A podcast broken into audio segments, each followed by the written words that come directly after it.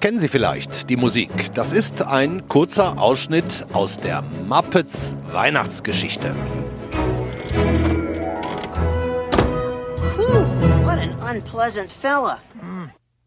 What an unpleasant fellow. Frei übersetzt, was für ein unangenehmer Zeitgenosse. Dieser Ebenezer Scrooge, ganz geldgieriger Ausbeuter, der die armen Muppets mit Wucherzinsen quält und ihnen buchstäblich die Butter vom Brot nimmt.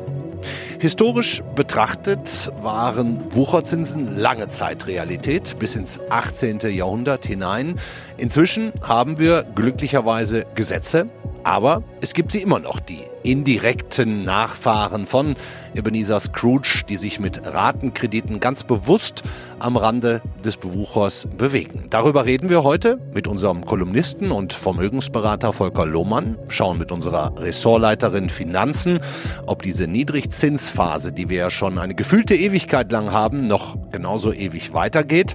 Ja, und besprechen dann noch mit einem Soziologen ähm, Ungleichheit, soziales Ungleichgewicht, ob und wie Corona die Schwächeren, die Ärmeren härter trifft. Damit herzlich willkommen zum FAZ-Podcast für Deutschland an diesem Donnerstag, den 10. Dezember. Ich bin Andreas Krobock. Schön, dass Sie auch heute wieder dabei sind. Unser Kolumnist und Vermögensberater Volker Lohmann, der hat mich vergangene Woche gedanklich doch ziemlich beschäftigt. Okay, nicht er selber, sondern seine Geschichte über Weihnachtskredite, die sich so liest, als würden diejenigen, die gerade Geld leihen, ausgenommen wie Weihnachtsgänse. Es geht also zunächst mal jetzt um Privatkredite. Wir reden nicht über Immobilien oder äh, gar gewerbliche Finanzierung. Und deswegen habe ich definitiv noch ein paar Fragen. Und es ist umso besser, dass er heute mal wieder in unserer Sendung ist. Sehr schön. Hallo Volker Lohmann. Moin, Herr Kobock. Herr Lohmann, so ganz grundsätzlich vorweg, ich lese Sie ja nicht erst seit letzter Woche, ähm, über die Jahre betrachtet klingt es zusammengenommen ein bisschen so, als hätten Sie noch nie in Ihrem Leben einen Kredit genommen. Sie mögen das nicht. Doch, doch, ich habe schon auch Kredite äh, aufgenommen. Also ich erinnere mich noch vor vielen Jahren mal an einen Autokredit, der mir also überhaupt nicht geschmeckt hat. Und natürlich habe ich das Eigenheim auch mit Hilfe eines Kredites bezahlt. Mhm. Und hat Ihnen der Autokredit nicht geschmeckt, weil Sie sich damit nicht gut gefühlt haben oder weil da auch in dem Kleingedruckten Dinge standen, die dann erst später zum Vorschein gekommen sind? Nein, überhaupt nicht. Das war also ein Sparkassenkredit, ein ganz seriöser Kredit. Das kostete damals ungefähr sechs Prozent und die Laufzeit betrug 48 Monate. Aber Herr Grobock, ich habe mich in diesen vier Jahren mit dem Auto nicht so hundertprozentig wohlgefühlt, weil ich das Gefühl hatte, ich fahre eigentlich in einem Auto, das der Bank gehört. Hm. Warum widerstrebt Ihnen das, quasi in fremden oder in noch nicht abbezahlten Gegenständen durch die Gegend zu fahren? Steckt dahinter was Religiöses, auch Deutsches oder doch eher was ethisch-moralisches? Also ich bin von meinen Eltern erstmal so erzogen worden, dass eben nichts gekauft wird, was nicht sofort bar bezahlt werden kann. Also da spielt die Erziehung natürlich eine ganz, ganz wichtige Rolle. Dann kommt aber hinzu, dass ich ein Mensch bin, also die Hälfte meiner Vorfahren stammt aus Friesland. Und Sie kennen ja vielleicht das friesische Nationalmotto, Lever Tod is Love, also lieber Tod als Sklave. Und Freiheit geht mir über alles. Und diese Freiheit schließt eben auch diese finanzielle Freiheit ein. Ich fühle mich einfach nicht wohl, Sachen zu kaufen, die ich mir nicht leisten kann und das dann mit Hilfe einer Bank zu zahlen. Also da vergeht mir doch ganz, ganz schnell die Freude an diesen gekauften Gegenständen. Hm. Okay, dann lassen Sie uns doch mal über Ihre Kolumne die letzte, Hände weg vom Weihnachtskredit reden. Ich verlinke die natürlich auch in unseren Shownotes. Ähm, da haben sie die schönsten Geschenkideen jetzt für Weihnachten auf Pump. Allerdings ist der Pump, wenn ich das mal so sagen darf, und äh, da sage ich es nochmal, ethisch-moralisch, ähm, über die, diese Grenze hinweg, vielleicht auch an der Grenze zur Legalität. Ähm, erzählen Sie doch mal, was Sie da gefunden haben. Also so vorneweg möchte ich eines sagen. Was der einzelne Mensch mit seinem Geld macht, wenn er es hat, Hm. Also es kann jeder mit seinem Geld machen, was er will. Kritisch wird es für mich eben, wenn das Geld nicht da ist und man dann auf diese Ratenkredite zurückgreift. Und wenn Sie da ins Internet gehen und geben bei Google nur die beiden Stichworte ein, Ratenkredite und Weihnachten, mhm. da fliegen Ihnen wirklich nur so die Angebote um die Ohren. Und wenn man sich das dann mal anfängt, im Detail durchzulesen, also da fallen Sie auf gut Deutsch gesagt ab vom Glauben. Mhm. Sie haben also ein gutes Beispiel genannt, ne, mit dem Otto-Katalog, Otto-Versand. Na, jetzt ne, Otto, ja, da kommen wir vielleicht gleich drauf. Ja. Aber gehen Sie nur mal auf die Homepage des Kreditvermittlers Duratio mhm. hier in Berlin und da kriegen Sie wirklich eine Liste, was Sie Ihrer Frau oder Ihrer Freundin oder Ihrer Geliebten, vice versa, natürlich gilt es dann auch für die Männer, was man denen zu Weihnachten schenken kann. Wissen Sie, und wenn ich da halt einfach lese, eine Alpenüberquerung im Ballon oder irgendwie ein Liebesfeuerwerk äh, mit Pyrotechnik oder dergleichen. Hm. Also dann frage ich mich wirklich, ist das noch ernst gemeint? Naja, das sind halt nicht so, so, so Friesen wie Sie vielleicht, die sowas buchen, Herr Lohmann. ja, das ist der Rheinländer, der das macht, oder wer? Ich weiß es nicht, aber äh, reden Sie weiter. Also so eine Ballonfahrt über die Alpen, die mag meinetwegen 1000 oder 2000 Euro kosten. Und wenn ich das bar bezahle, ist das ja eine feine Geschichte. Bloß wenn ich das Geld halt nicht habe, nehme jetzt einen Kredit auf und zahle dafür acht oder neun Prozent, dann wird die Geschichte in meinen Augen fragwürdig. Hm. Oder Sie haben gerade Otto erwähnt. Also wer sich dafür interessiert, ich habe nichts gegen den Otto-Versand. Das ist ein normales Versandhaus. Aber wenn Sie da auf die Homepage gehen, klicken oben drauf, links auf der Homepage Weihnachten, dann kriegen Sie da auch zig Angebote. Und wenn Sie dann unten auf Ratenzahlung gehen, dann sehen Sie, dass diese Kredite 15, 16 Prozent effektiv kosten. Und das in diesen Niedrigzinszeiten.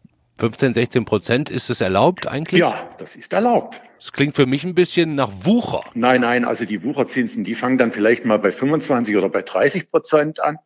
Aber die 15 oder die 16 Prozent, die sind absolut zulässig. Ob sie jetzt gut sind, also ich meine, das merken Sie ja schon an meinem Unterton. Nee, nee, das sehe ich also nun überhaupt nicht so. Und mir tun eben wirklich die Leute leid, die dann eben einfach auf diese Verführungen eingehen ich will nicht sagen hereinfallen, sondern eingehen, in der Hoffnung, damit irgendetwas zu erreichen. Ich will jetzt mal ein anderes Beispiel nehmen, Herr Lummern. Ähm, sagen wir mal, ich, ja, ich will sogar eine Lanze brechen. Sagen wir für junge Eltern, die nicht so flüssig sind, vielleicht ja auch unverschuldet durch Corona gerade noch unflüssiger als sonst. Die überlegen aber jetzt zum Beispiel, dass sie für ihr Schulkind hm, einen Computer kaufen wollen auch zu Weihnachten, weil es ein tolles Geschenk ist und weil es ja auch teuer ist, dass man mal nicht so nebenher macht. Kann ja auch nicht schaden, so ein Computer für die Entwicklung des Kindes. Wir wissen ja auch nicht, wie digital Unterricht noch jemals wird in Deutschland. Und die haben aber das Geld jetzt nicht und die haben auch keine Eltern, die das bezahlen können. Die wollen das aber tun und die machen das auf Pump, sagen wir mit Ratenkrediten. Was würden Sie sagen, wenn Sie sagen, okay, in Gottes Namen, tut es, wie sollen Sie es tun? Wenn dieser Computer jetzt zum Beispiel 500 Euro kostet, oder sagen wir sagen, 1000, sagen wir mal 1000, 1000 Euro. 1000. Ja? Es mhm. muss ja aber vielleicht nicht gerade der neueste Computer von Apple sein.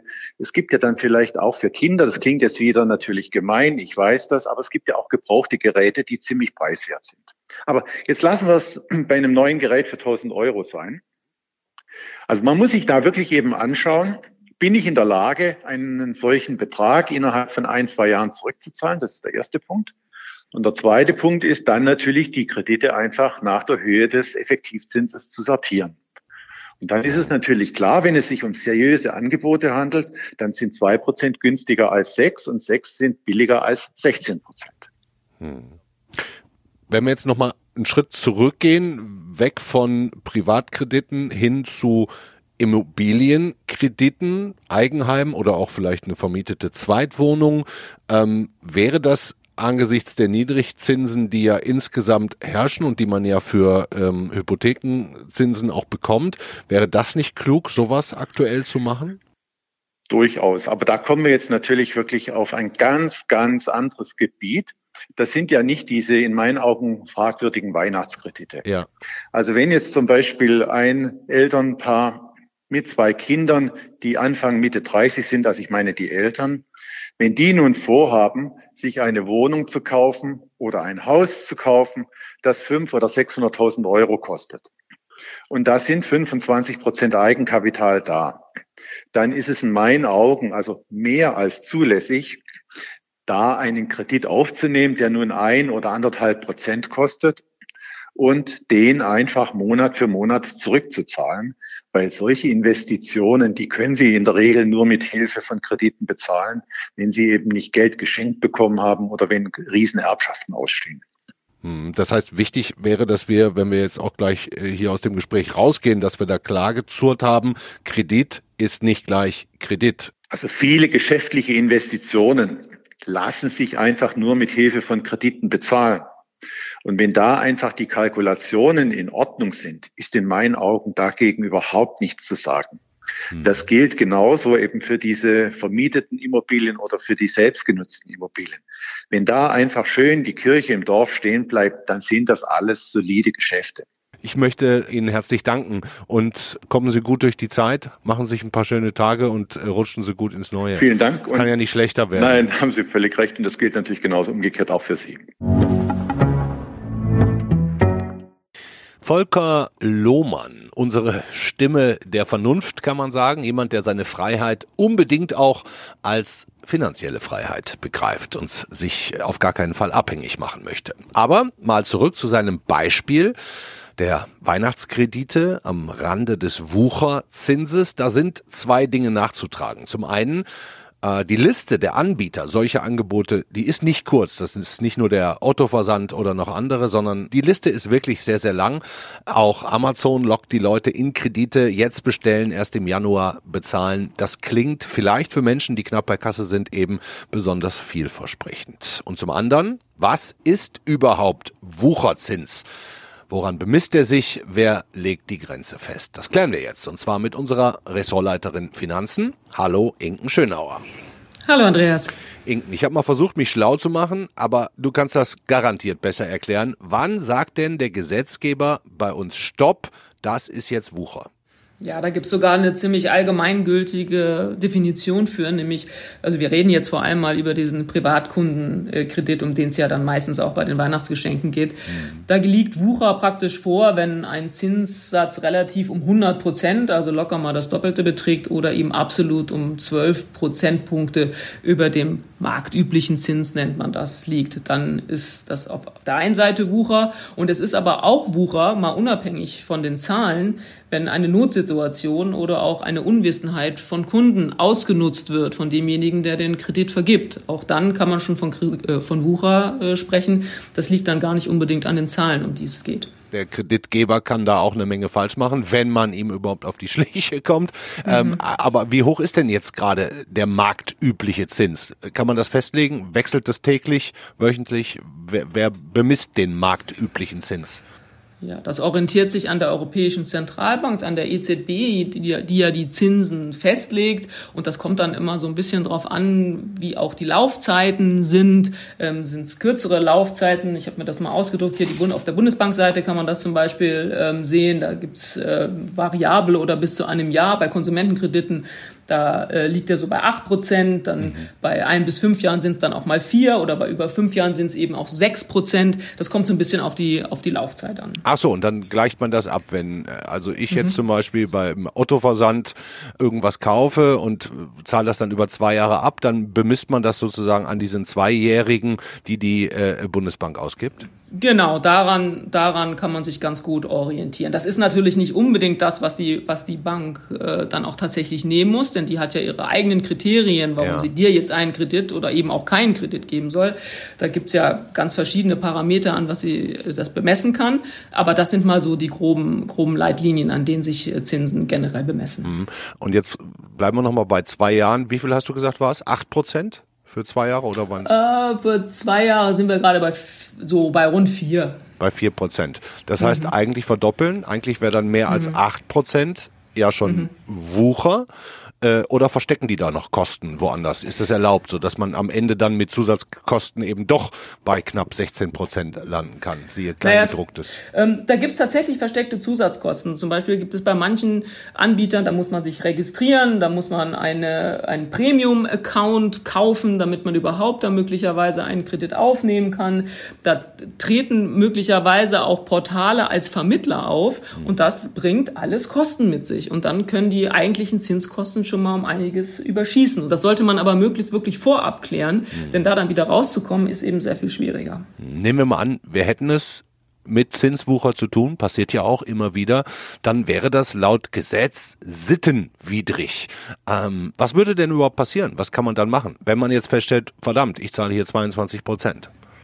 Ja, also dieses Geschäft muss man dann, kann man auch im Nachhinein tatsächlich dann rückabwickeln. Also äh, das ist nicht erlaubt. Ähm, für denjenigen, der aber den Kredit sich zu diesen Konditionen geholt hat, der muss diese Zinsen nicht bezahlen, aber klar ist auch, er muss das Geld, was er aufgenommen hat, auf alle Fälle zurückzahlen. Also man muss nicht meinen, man könnte den Kredit äh, nehmen, die Zinsen nicht zahlen wollen und dann sagen, okay, dann ist jetzt alles obsolet. Also das Geld muss man natürlich dann schon auch zurückzahlen, aber eben nicht zu diesen Zinsen. Ja, und man muss vielleicht jetzt auch nochmal dazu sagen, wir reden hier nicht nur theoretisch, sondern diesen Fall, dass Leute solche Kredite nehmen oder auch ihren Dispo krass überziehen, das haben wir zu Weihnachten zuhauf in Deutschland, da sitzt das Geld ganz offensichtlich, gerade bei Leuten, die es vielleicht nicht haben, besonders locker. Ja, total. Man muss sich mal so Zahlen angucken. Ähm, das sind schon wahnsinnige Summen. Ne? Das Weihnachtsgeschäft 2020, klar, wir sprechen momentan viel darüber, dass die Leute auch nicht richtig einkaufen gehen können, aber da ist Online King offensichtlich. Wir reden von 104 Milliarden Euro mutmaßlich, die im Weihnachtsgeschäft in diesem Jahr ausgegeben In Deutschland? Werden in Deutschland. Und man muss mal sagen, es sind wohl über 50 Prozent die 1000 Euro und mehr ausgeben wollen für Weihnachten. Und dabei noch mal ganz interessant, es sind über 10 Prozent, sogar über 12 Prozent, die Weihnachtsgeschenke mit Krediten finanzieren. Und ich finde, das ist schon eine sehr eindrückliche Hausnummer. Wow, wirklich. Gibst du auch über 1000 Euro aus? Muss ich ein schlechtes Gewissen haben, dass ich es nicht tue? Das überlege ich mir noch, ist ja noch ein bisschen hin bis zum Fest. Okay. Also, wenn wir jetzt mal von den Wucherzinsen, Inken und Weihnachtskrediten weggehen zu Zinsen ganz allgemein. Also ich kann mich ehrlich gesagt kaum noch dran erinnern, wann diese Niedrigzinsphase angefangen hat. So lange geht die schon inzwischen. Ja, so kommt es einem vor tatsächlich. Man hat den Eindruck, es ist äh, schon seit ewigen Urzeiten, äh, seit ewigen Zeiten, dass wir über diese Niedrigzinsphase sprechen. Tatsächlich muss man sagen, ist die Finanzkrise der Auslöser gewesen für dieses äh, sehr starke, äh, für diese sehr starken Rückgang äh, der Zinsen. Da wurden die Zinsen massiv gesenkt, bisher eben auch auf null. Äh, 2007 äh, ging's los. Also schon seit über einem Jahrzehnt inzwischen. Mhm. Ähm, hm. Gab es da schon mal zuvor eine so lange Phase niedriger Zinsen oder ist das doch ungewöhnlich? Ja, das ist schon schon sehr sehr ungewöhnlich. Also sprechen auch alle davon bestimmt. Also ich bin kein auch keine Historikerin. Äh, wer, wer, weiß, wie man in die Geschichte zurückgehen muss, um auch diese lange Phasen sich ähm, anzugucken. Mhm. Aber diese diese Niedrigzinsphase ist dürfte vor allem auch in Deutschland tatsächlich beispiellos sein. Es gibt ja nicht wenige, die sogar prognostizieren, dass das möglicherweise noch 30 Jahre lang so weitergehen 30 kann. 30 Jahre. Mhm. Ja, da gibt's einige, die die das äh, erwarten. Das, das wissen wir natürlich nicht. Wir haben ja alle nicht die Glaskugel.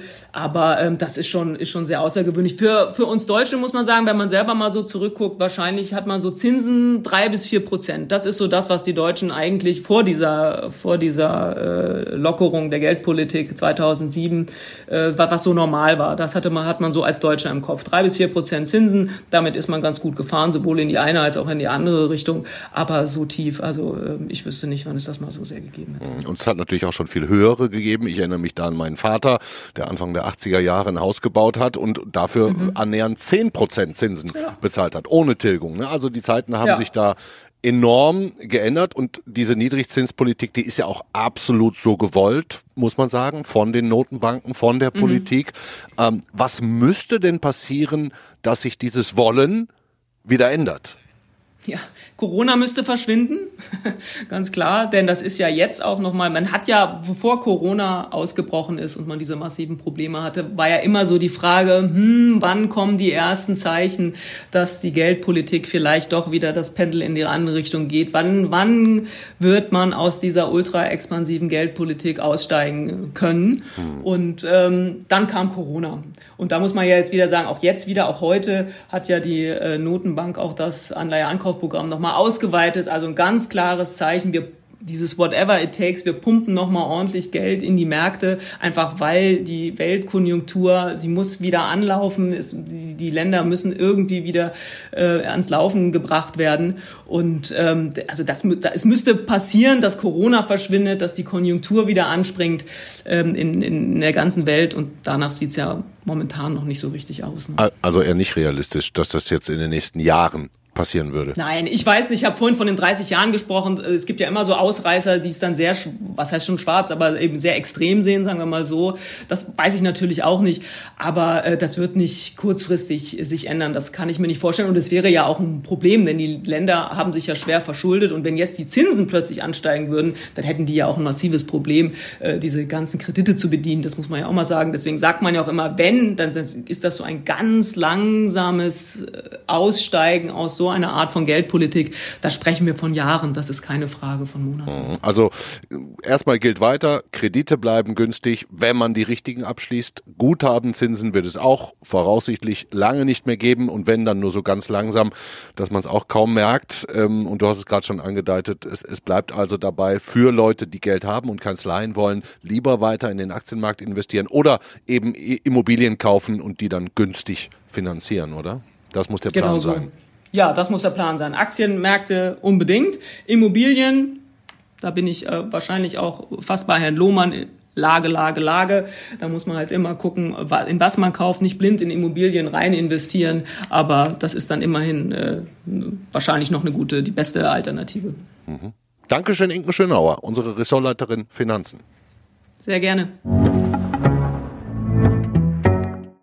Die halbe Welt lebt auf Pump und wenn man wenig Geld und wenig Sicherheiten hat, ja, dann zahlt man eben mehr fürs Leihen. Dann wird der Kredit teurer. Bis hin zu diesen Weihnachtskrediten im Bereich 15, 16 Prozent Zinsen bewusst gelegt an die Grenze zum Wucher. Wen trifft es und wer nimmt sowas in Anspruch? Klar, die ohnehin Ärmeren. Und da hört man ja oft, die seien durch Corona sowieso schon mindestens doppelt stark betroffen. Soziale Ungleichheit wird größer. Stimmt das so? Kann man das pauschal so sagen? Und wenn ja, warum? Fragen wir jetzt alles nach. Und zwar bei Professor Lars Meyer, Soziologe an der Universität Frankfurt. Hallo, Herr Meyer. Hallo, ich grüße Sie. Herr Meyer, würden Sie grundsätzlich bejahen, die soziale Ungleichheit nimmt zu durch Corona? Ja, das kann man auf jeden Fall so feststellen. Es ist ja so, dass ähm, eben vor dem Virus nicht alle gleich sind, ähm, sondern dass es tatsächlich Gruppen gibt, die besonders betroffen sind. Also auf, auf verschiedenen Ebenen könnte man eigentlich sagen. Mhm. Einmal auf der Ebene rein gesundheitlich auch, also dass es ähm, höheres Risiko gibt, an äh, Corona zu erkranken, in bestimmten Berufen natürlich. Ja? Also besonders in Berufen, die eben auch Berufe sind des Niedriglohnsektors, ähm, in denen Menschen relativ schlecht bezahlt werden körpernahe Dienstleistungen. Denken Sie an Kassiererinnen, an ja, äh, ja. Friseure, Friseurin, Paketausliefer, ähm, Prostitution natürlich, Pflegekräfte und so weiter. Also im Grunde genommen alles Bereiche, die eben ähm, geringe Einkommen nur haben, die aber eben durch diese nahen, körpernahen Berufe einfach auch stärker davon betroffen sind, überhaupt krank zu werden erstmal. Also, also ist die Gefahr schon mal größer für ähm, Menschen aus Niedrigeinkommensgruppen krank zu werden. Da haben wir also schon mal eine größere gesundheitliche Gefahr. Genau. Ähm, und auch zusätzlich könnte man sagen, ähm, sozusagen auch da gibt es ganz klare Daten, die zeigen, dass sozusagen eben gerade Menschen im Niedriglohnsektor, die auch körperlich, äh, häufig ähm, körperlich stärker arbeiten und ähm, dass die auch stärker Vorerkrankungen haben. Ja, auch das sozusagen natürlich etwas, was sich ungünstig auch auf den Krankheitsverlauf ausübt. Mhm. Und in welchen Bereichen ähm, und damit bewegen wir uns jetzt wahrscheinlich auf eine andere Ebene. Ist es nach Ihrer Meinung auch frappierend und besonders auffällig? Benachteiligungen? Ja, genau. Das ist natürlich auf der Frage, ähm, Ja, es hängt ein bisschen damit zusammen, der Frage der Einkommen natürlich mit den Berufen zusammenhängt und sozusagen auch den Fragen ja, Kurzarbeit, Arbeitslosigkeit oder Solo-Selbstständige in bestimmten Bereichen, die besonders betroffen sind. Ähm, und auch hier sind sozusagen die Menschen mit niedriger Entlohnung besonders betroffen. Ja? Und ähm, hier können wir ähm, eben auch zunehmende Verschuldung sicherlich befürchten oder auch schon sehen, gerade von Menschen, die sozusagen selbst eben nur wenig geringe Ressourcen noch zur Verfügung haben. Das hat gerade eine aktuelle Studie auch gezeigt. Also Meinen Sie die, die Hans-Böckler-Stiftung? Ja, genau. Hm. genau. Die also haben gesagt, besorgniserregend sei die Entwicklung. Ja, Genau, also da haben wir sozusagen ganz deutlich, dass eben gerade in dem, und das ist natürlich dann, was soziale Ungleichheit ausmacht, in den höheren Einkommen gibt es quasi nur geringe Einbußen des Einkommens und in den niedrigen Einkommensbereichen eben hohe Einbußen. Mhm. Dann noch ein zweiter Aspekt, der sicherlich wichtig ist, ist, ist der, ähm, hatte ich jetzt auch schon ein bisschen angedeutet, dass es natürlich insgesamt weniger eigene Ressourcen gibt, auf die Menschen, ähm, die unter Armut leiden, zurückgreifen. Zeichnet ja auch Armut aus. Also sie haben natürlich weniger finanzielle Rücklagen, weniger Besitz, kleinere Wohnungen ähm, und so weiter. Ja. Als drittes doch mal äh, wäre es sozusagen eine dritte Ebene ist sicherlich auch, dass natürlich auch die Ressourcen Ressourcen der Öffentlichkeit im Grunde genommen ähm, eingeschränkt sind. Ja? Also sowas wie Bibliothek ähm, geöffnet ist und äh, sich dort Bücher ausleiten können, dass Beratungsstellen geöffnet sind ähm, oder auch, ja, dass auch so etwas wie soziale Unterstützungsnetzwerke, ähm, Nachbarschaftshilfen und so weiter, das können sozusagen für Menschen eben, die unter ja, in prekären Beschäftigungsverhältnissen unter Armut leiden, sind das, sind das wichtige Ressourcen. Natürlich auch äh, leiden natürlich auch Menschen, die sozusagen bedürftig sind, auch besonders darunter, dass im Grunde genommen die Schulen ähm, auch eingeschränkt wurden. Ähm, da gibt es ja auch viele Studien drüber, die natürlich dann auch die Befürchtung äußern, dass das eben zu einer zunehmenden Bildungsungleichheit auch führen wird. Hm. Bekommen die sozial Schwächeren nicht genug Aufmerksamkeit? Sicherlich ist es nötig, hier mehr Aufmerksamkeit zu haben, weil das natürlich die Menschen sind, die sozialen Gruppen sind, die besonders betroffen sein werden von der Corona-Krise. Krise sind alle natürlich betroffen, aber eben sehr unterschiedlich. Also der, vor dem Coronavirus sind eben nicht alle gleich. Ähm, und die, die so besonders betroffen sind, die bräuchten natürlich besonders viel Aufmerksamkeit. Und das, denke ich, ähm, ist nicht der Fall. Also es gibt sicherlich für alle Gruppen eine Art von Aufmerksamkeit, aber die Aufmerksamkeit, würde ich sagen, ist auch ungleich verteilt. Also ähm, die, die diese Aufmerksamkeit besonders benötigen, ähm, erfahren die vielleicht nicht ganz so. Hm. Sie forschen selber gerade zum Thema öffentlicher Raum in der Corona-Krise. Erzählen Sie mal, was, äh, was ist, finden Sie daran gerade spannend?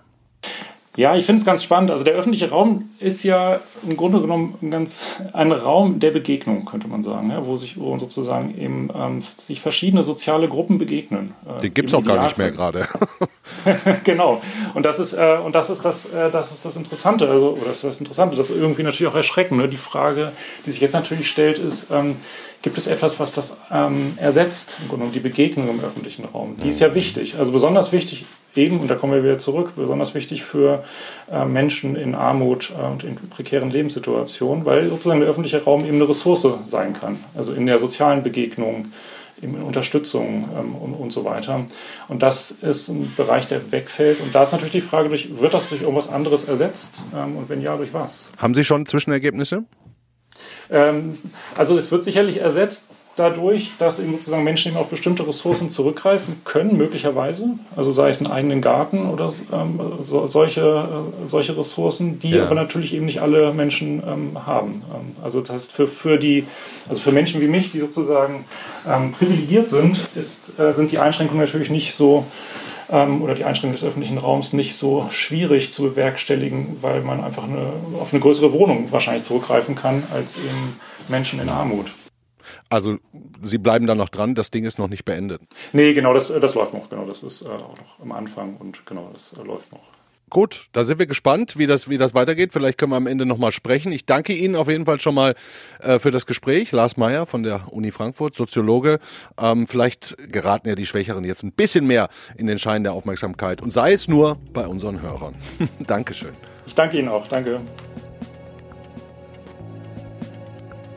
Das war unser FAZ-Podcast für Deutschland heute. Von unmoralischen Weihnachtskrediten über Wucherzinsen, Niedrigzinsen bis hin zu sozialer Ungleichheit. Es trifft die Schwächeren härter, das sollten wir nicht aus den Augen verlieren. Nicht nur, weil Weihnachten vor der Tür steht. Schließen wir die Sendung also so, wie wir sie begonnen haben, mit der Muppets Weihnachtsgeschichte.